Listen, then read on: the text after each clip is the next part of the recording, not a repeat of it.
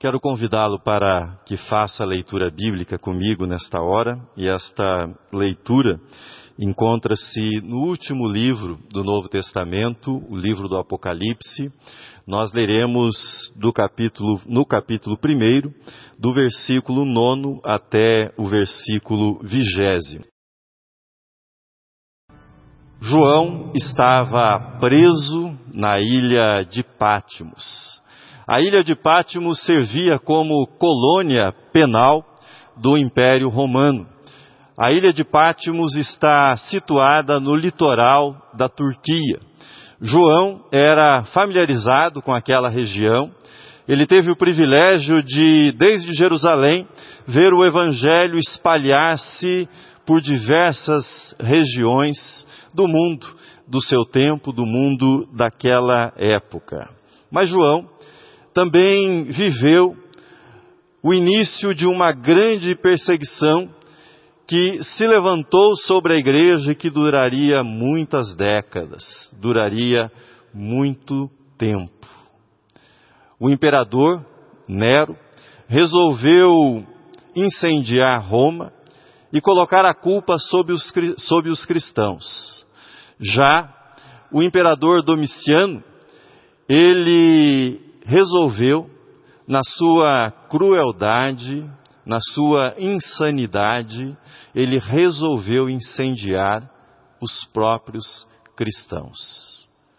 E era sob Domiciano que vivia o apóstolo João, sob o governo dele.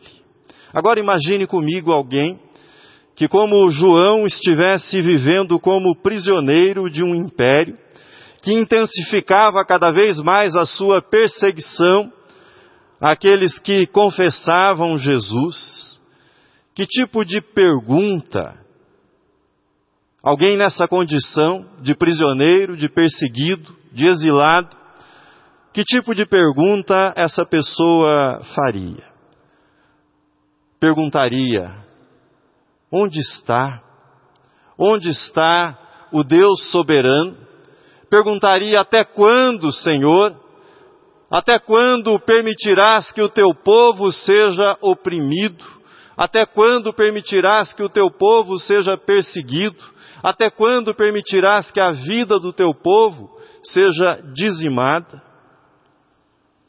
Estas são também perguntas que nós fazemos quando, em circunstâncias de sofrimento, quando sob circunstâncias difíceis, por exemplo, tragédias, mortes, aflições, nós nos voltamos e nos perguntamos: será que Deus não se importa? Será que Deus não está vendo? Será que Deus nos ama? Será que Deus é soberano? Será que Deus governa sobre tudo e sobre todos? No livro do Apocalipse, alguns versículos antes, mais precisamente no versículo de número 5, João respondeu esta pergunta. Ele diz que Jesus é o soberano sobre os reis da terra. Ele afirma que Jesus nos libertou dos nossos pecados e afirma que ele nos ama. O soberano sobre os reis da terra nos libertou dos nossos pecados e nos ama. É isso que João assegura na abertura do Apocalipse. Adorar significa render-se. Adorar significa submeter-se. Adorar significa entregar-se completamente diante de Deus. Adorar significa, nesse contexto do Apocalipse, render-se, e admitir que Deus, Deus tem a história em Suas mãos, Deus tem a direção nas Suas mãos, Deus é a fonte de direção para o mundo e sua história e não qualquer outra fonte ou qualquer outro soberano sobre a terra. O Apocalipse é um tratado por excelência sobre adoração. O Apocalipse foi escrito para que nós saibamos que Deus, Deus jamais perde o controle. Quando as coisas parecem fora de controle, quando parece que tudo está sem direção, sem sentido, Deus, em meio a esta confusão, continua realizando a sua vontade, dirigindo a história para o lugar que ele deseja. Quando os tronos e soberanos deste mundo se levantam para oprimir os fracos, como mencionado no Apocalipse, Deus, Deus não tardará em lançá-los por terra, Deus não tardará em humilhá-los, em reduzi-los a nada, em reduzi-los ao pó. O texto que nós lemos é um convite, como todo o livro do Apocalipse o é é um convite para que renovemos as nossas forças, renovemos o nosso vigor por meio da adoração. Isso que estamos fazendo nesta manhã. Que encontremos em Deus novo vigor, novo ânimo, nova fortaleza nesse ato de render-se nesse ato de confessar diante de Deus que ainda que nós não entendamos, que ainda que nós não compreendamos por que tribulações se abatem sobre nós, porque tribulações são lançadas sobre o mundo, ainda que nós não consigamos explicar isso, nós adoramos a Deus, nós nos prostramos diante dele e nós colocamos o nosso coração nas mãos dele. Eu quero dizer duas coisas sobre esse texto que nós lemos e gostaria que você retivesse essas duas coisas que eu afirmarei em seguida à luz desse texto que nós lemos. A primeira é a seguinte: nós renovamos as nossas forças, adorando a Deus em todas as circunstâncias da nossa vida. As nossas forças são renovadas quando nós adoramos ao nosso Deus em todas as circunstâncias que nós vivemos. Veja comigo novamente o que João escreveu no texto que nós lemos. Ele diz: Eu, João, irmão vosso e companheiro na tribulação, no reino e na perseverança em Jesus, Achei-me na ilha chamada Pátimos por causa da palavra e do testemunho de Jesus. João se apresenta como nosso irmão, ele se apresenta como nosso companheiro no reino e na tribulação e na perseverança. João não se apresenta como apóstolo, tampouco se apresenta como o discípulo amado de Jesus, aquele que havia experimentado um grau de intimidade com Jesus. Ele não se apresenta dessa forma, mas ele se apresenta para a igreja, ele se apresenta como irmão, como companheiro, companheiro na tribulação, como aquele que passa pelos sofrimentos que os outros passam também. É fácil adorar. É fácil e quase que natural adorar a Deus quando tudo vai bem na nossa vida, quando as coisas estão indo naquela direção que nós esperamos, que nós julgamos uma direção natural quando nós nos sentimos abençoados, quando o curso da nossa história, seja a história pessoal, ou a história do país, ou a história mundial, está indo numa direção que representa progresso, que representa prosperidade, que representa paz na nossa vida, é natural adorar a Deus.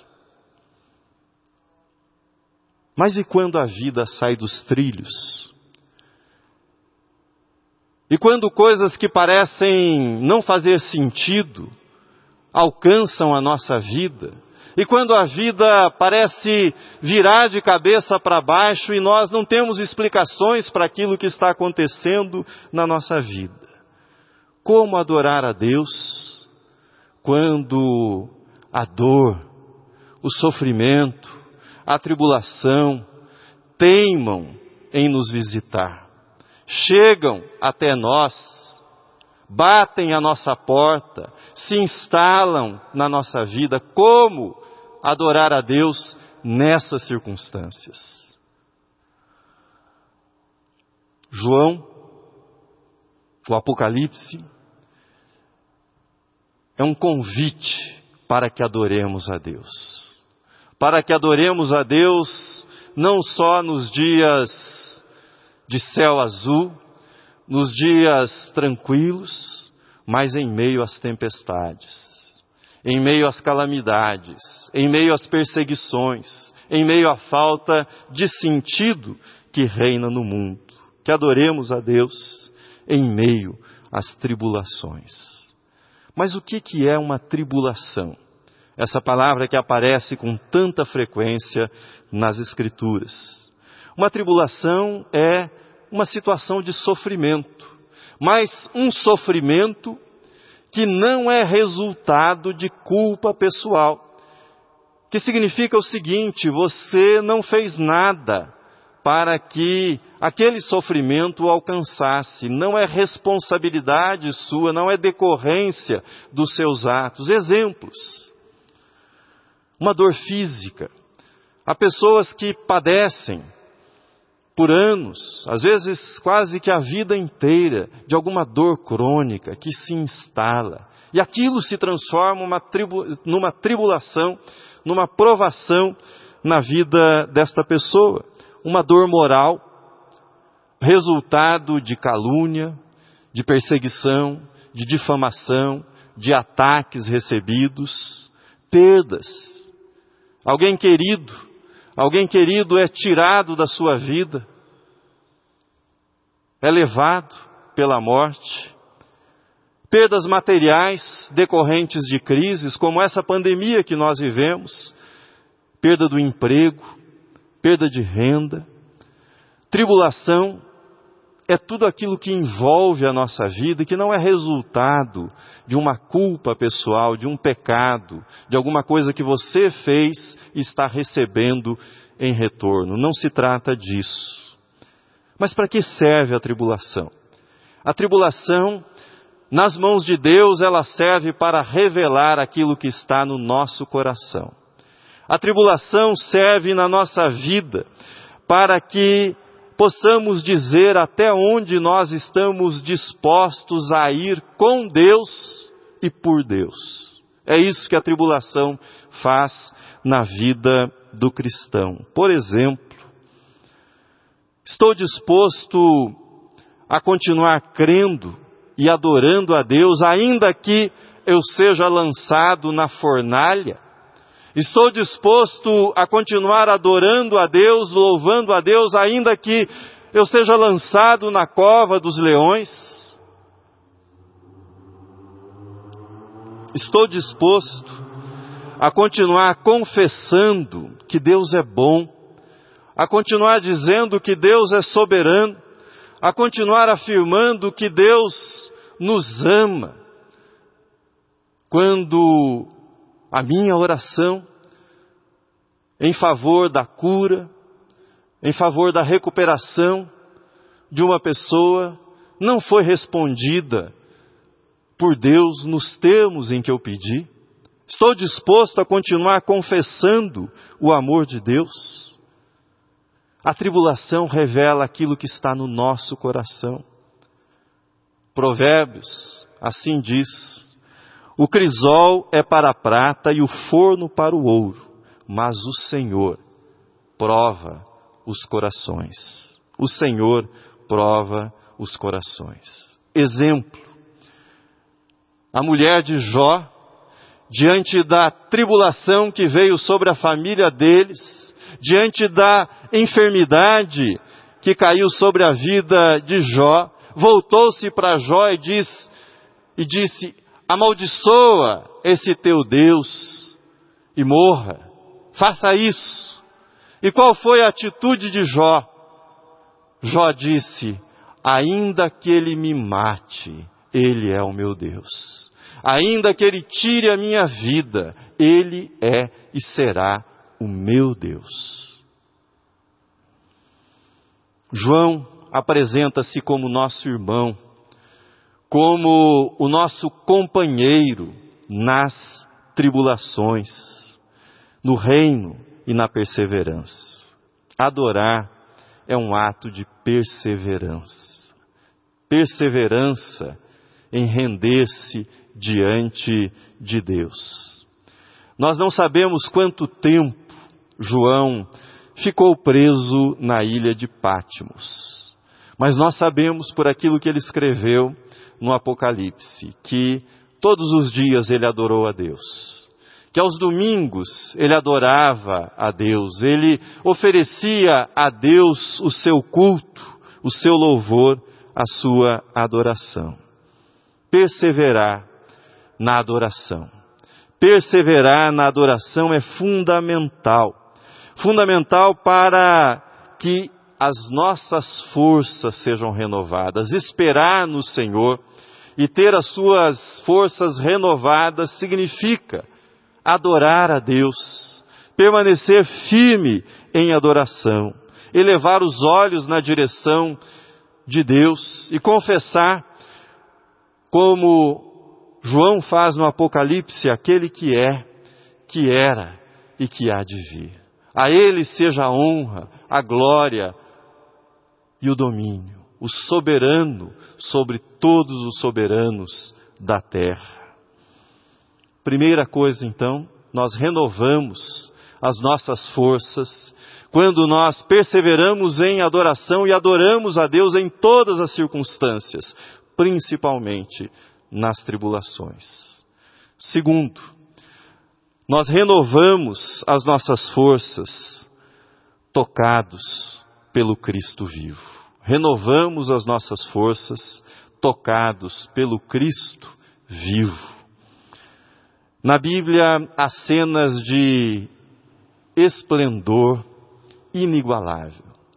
Cenas que são de uma beleza poética, de uma riqueza espiritual que o nosso coração, o nosso coração se derrama diante de Deus em adoração. Momentos em que a beleza celestial se abre diante dos olhos mortais, diante dos olhos humanos. Alguns momentos.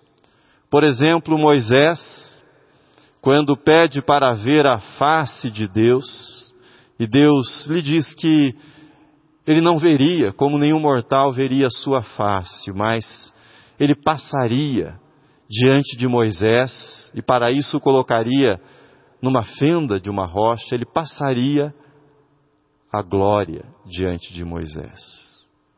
Ou o profeta Eliseu, quando a cidade estava sitiada pelo exército inimigo, o profeta Eliseu se dirige ao seu discípulo ao seu ajudante,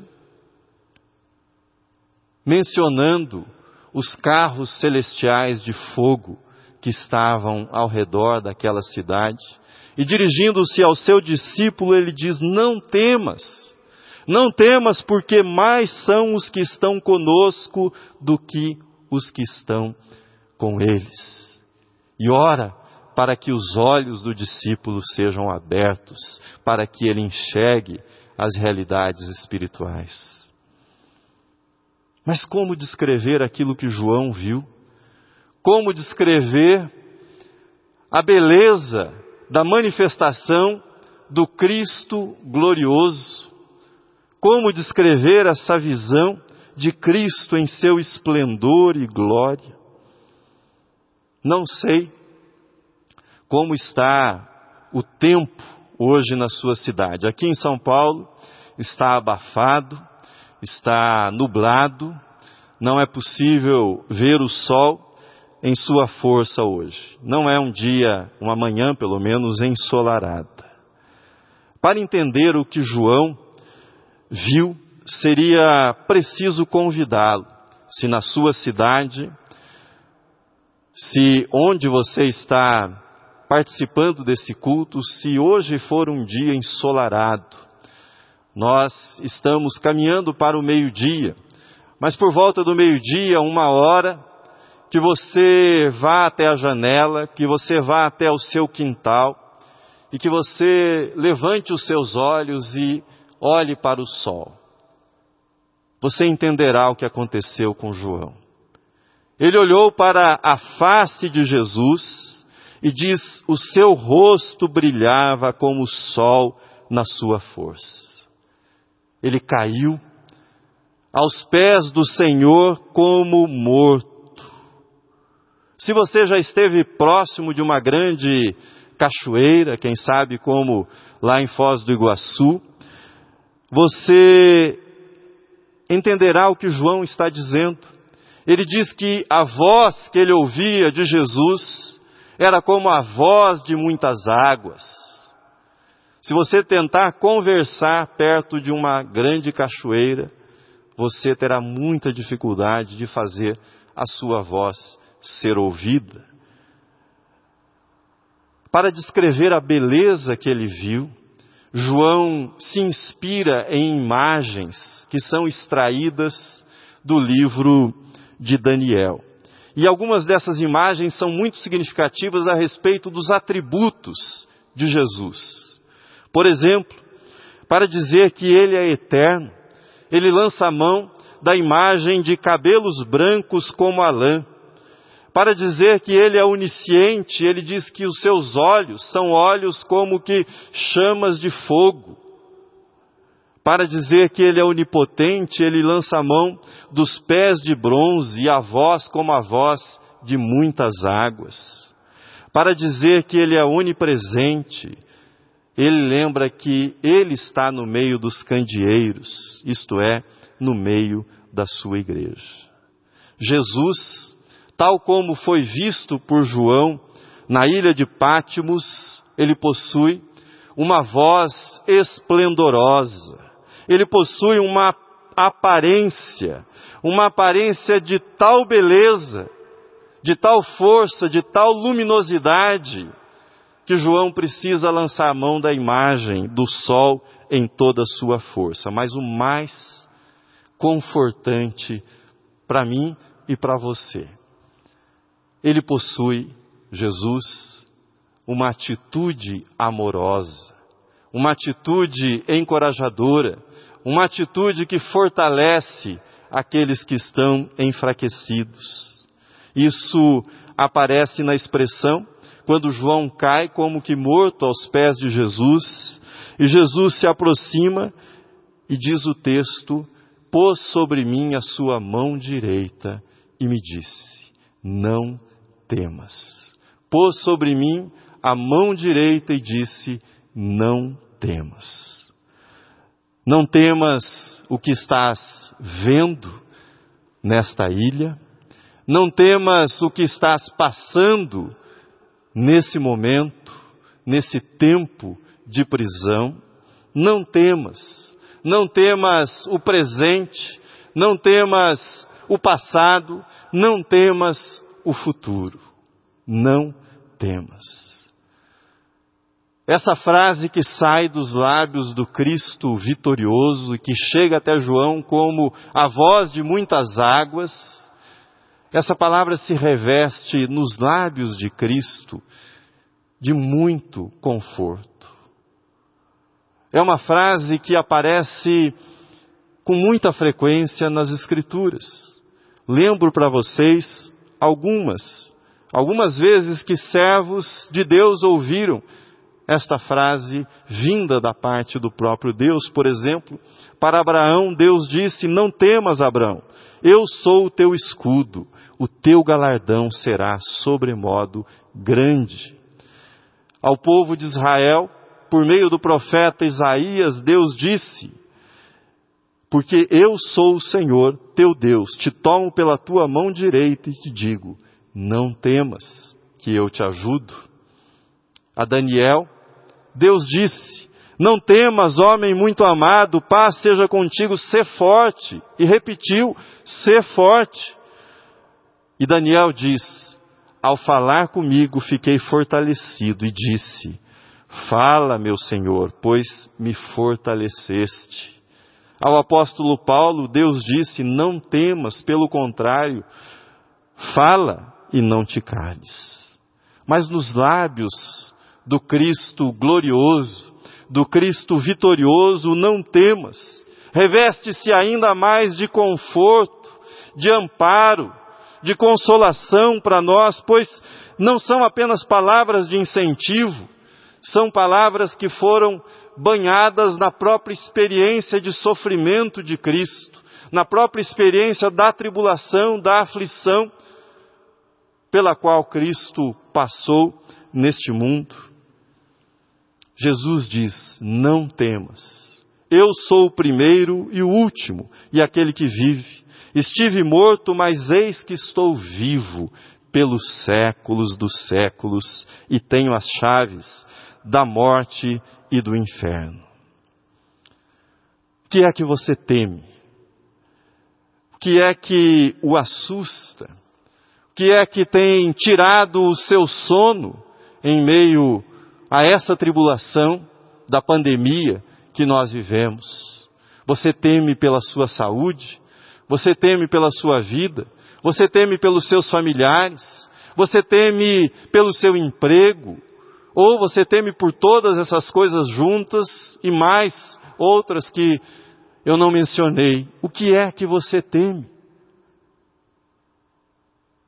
A palavra de Cristo para você, e mais que a palavra, o gesto de Cristo para você nessa manhã é de estender a mão sobre a sua vida e dizer para você: não temas. Não temas, eu sou o primeiro e o último, eu sou aquele que estive morto, mas eis que estou vivo, e vivo pelos séculos dos séculos, não temas. Esta é a palavra de Cristo, para você nesse momento de temor, nesse momento de ansiedade, nesse momento de angústia, Cristo vem ao seu encontro, Cristo chega até você, o toca com a sua mão e com a palavra que ele dirige para você nesse dia. Não temas. Termino. Tito, Flávio, Domiciano, governou o Império Romano de 81 até o ano de 96. Foi um governante do ponto de vista do Estado extraordinário.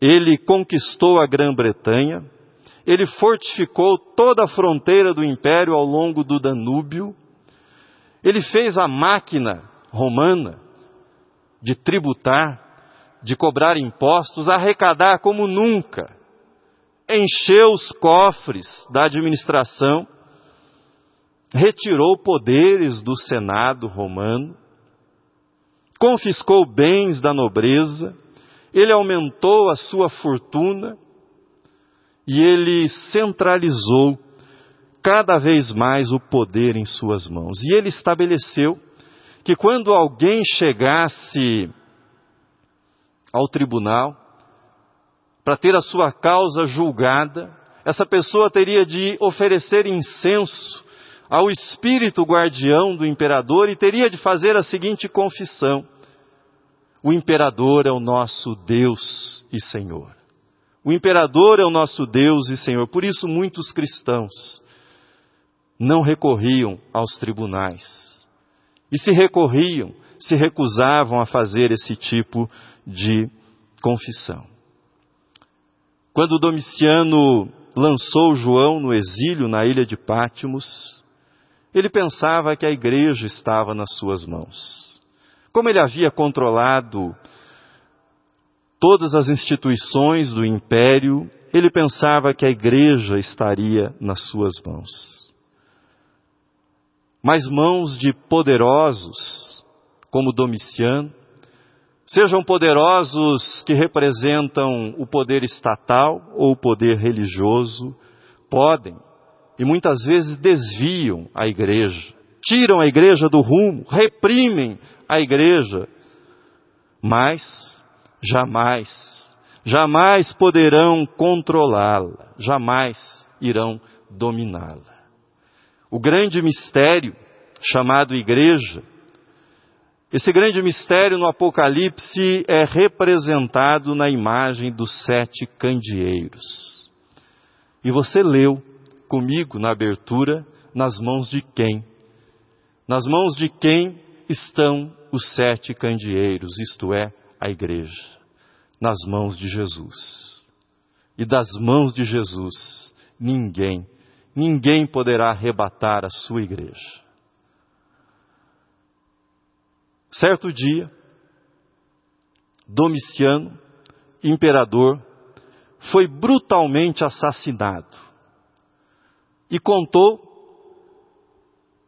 neste assassinato, participou deste assassinato a sua própria esposa, Domitia Longina. E uma vez assassinado, Domiciano continuou morto. Mas o sol, o sol brilhou na ilha de Pátimos. O sol continuou brilhando, o sol continuará brilhando. E sobre aqueles que adoram a Deus, que renovam as suas forças em Deus, o sol da justiça, Cristo Jesus, brilhará para sempre. Amém.